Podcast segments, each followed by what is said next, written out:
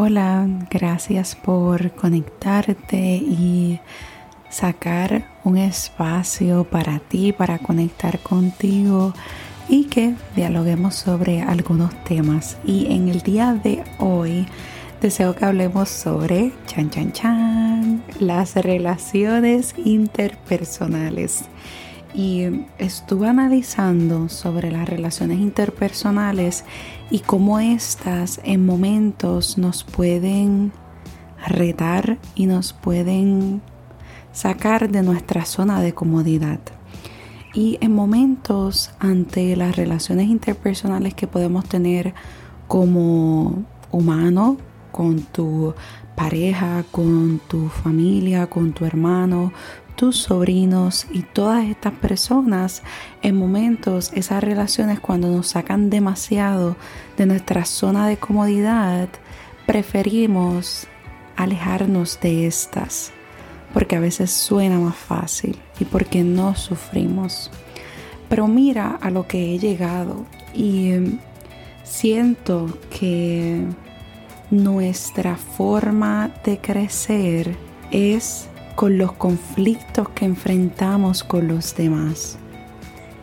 Y estos conflictos que a veces enfrentamos con los demás nos hacen crecer porque nos retan como seres humanos, nos retan a buscar paciencia, a buscar tolerancia, a autorregularnos, buscar una solución de conflictos, el identificar cómo nos sentimos y solamente teniendo estas relaciones interpersonales con los demás podemos ser retados de esta forma y quizás de esta forma podemos ser retados por personas a quien conocemos. Imagínate cómo podemos ser retados por personas que no conocemos, como por ejemplo alguna persona que consideres tu enemigo o una persona que nunca la has visto te hace algo, tú le deseas mal, le, le das veneno y eso no te va a retar. Lo que sí te va a retar es la emoción que te provocó esa persona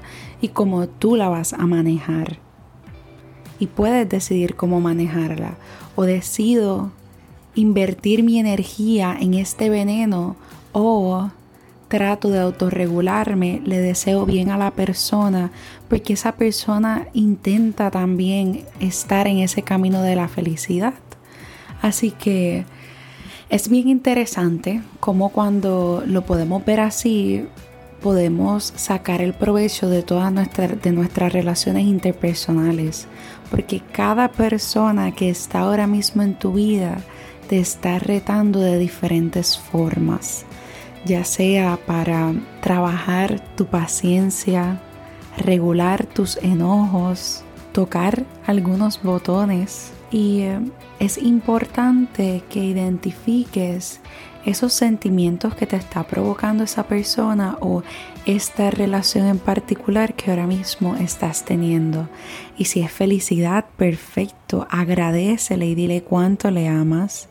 Si es enojo, agradecele y busca una forma de tu manejarlo. Dialoga con esa persona sobre cómo tú permitiste y aceptaste que lo que esa persona te dijo te afectara a tal nivel de sentir enojo.